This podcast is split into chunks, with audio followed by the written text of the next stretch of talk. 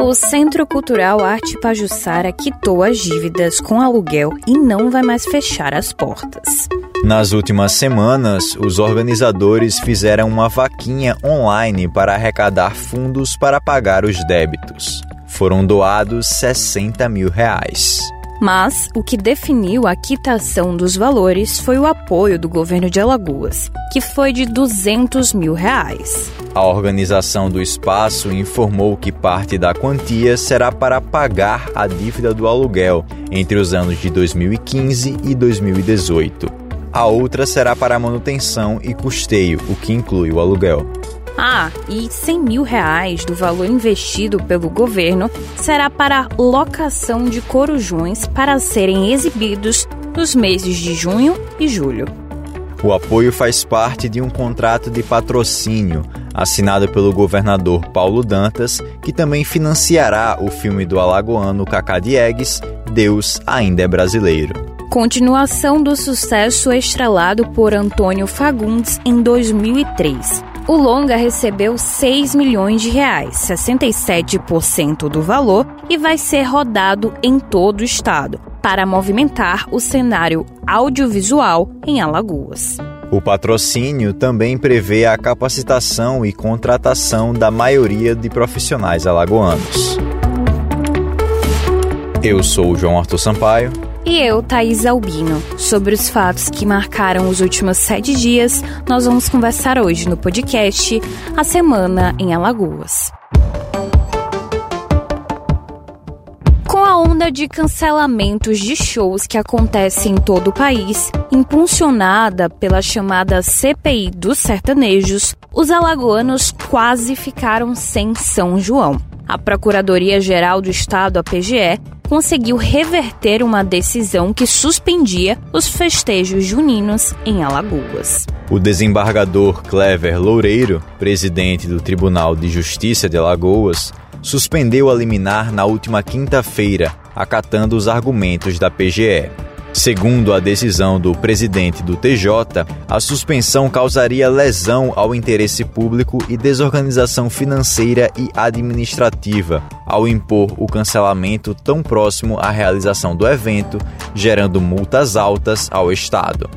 A Justiça afirmou que cabe ao Ministério Público, autor do pedido, o controle dos gastos públicos, mas, neste caso, não foi realizado com antecedência suficiente.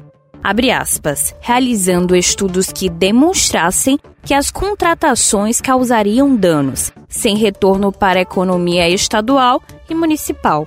Fecha aspas. As investigações do furto milionário ao apartamento do influenciador digital e humorista Carlinhos Maia estão um pouco mais avançadas. No início da semana, três suspeitos foram presos na Paraíba por envolvimento no arrombamento, após a Polícia Civil de Alagoas investigar um carro, flagrado por câmeras no momento do crime. No entanto, um deles, identificado como Emerson de Holanda Lira, deixou o sistema prisional depois de a Justiça de Alagoas conceder a ele o direito de responder ao processo em liberdade. Os outros dois suspeitos, Wellington Medeiros da Silva Moraes, Eliábio Custódio, continuam presos.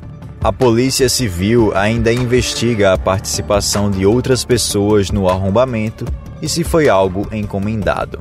Além disso, também é investigado se houve interferência humana nas falhas de segurança encontradas no prédio, pois os criminosos conseguiram passar pelo muro do local, porteiro, câmeras de segurança, fechadura com biometria, fechadura da porta do quarto e o cofre do apartamento. Carlinhos Maia concedeu entrevista ao Fantástico sobre o assunto. Eu acho que fica a mensagem de se expor um pouco menos. O que mais dói é você ter que ler tantas e tantas vezes que não, mas a, a, a isso é marketing. Uma coisa que eu também ouvi bastante, que ele é um rico, aí tá tendo essa repercussão nacional. Então quer dizer que, que o meu crime não pode ser investigado porque hoje eu tenho dinheiro? Tenho um direito, como cidadão que paga impostos, de ter o um, meu crime investigado também. O que eu mais estou pedindo dentro do meu coração que que sejam pegos, que, que sejam presos, que não façam outras vítimas ainda, que não invadam mais os sonhos a casa da gente. menos de 30% das crianças de 5 a 11 anos foram vacinadas com as duas doses da vacina contra a Covid-19, de acordo com dados do Vacinômetro.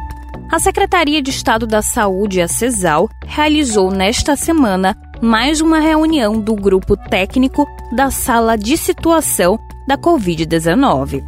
Foram avaliados os dados dos boletins diários da doença, onde ficou constatado que Alagoas não possui situação de alerta em relação ao novo coronavírus, apesar da baixa vacinação de crianças. Para fins de avaliação, o grupo leva em consideração o número de casos, de internações e de óbitos por Covid-19 entre as semanas epidemiológicas. Até a última semana epidemiológica, não há repercussão nos óbitos, apesar de um leve aumento no número de testes positivos no Laboratório Central de Alagoas. Você acabou de ouvir o podcast A Semana em Alagoas. Novos episódios todo sábado. Este episódio usou áudio da TV Globo. E quer saber assim que a gente publica uma edição nova?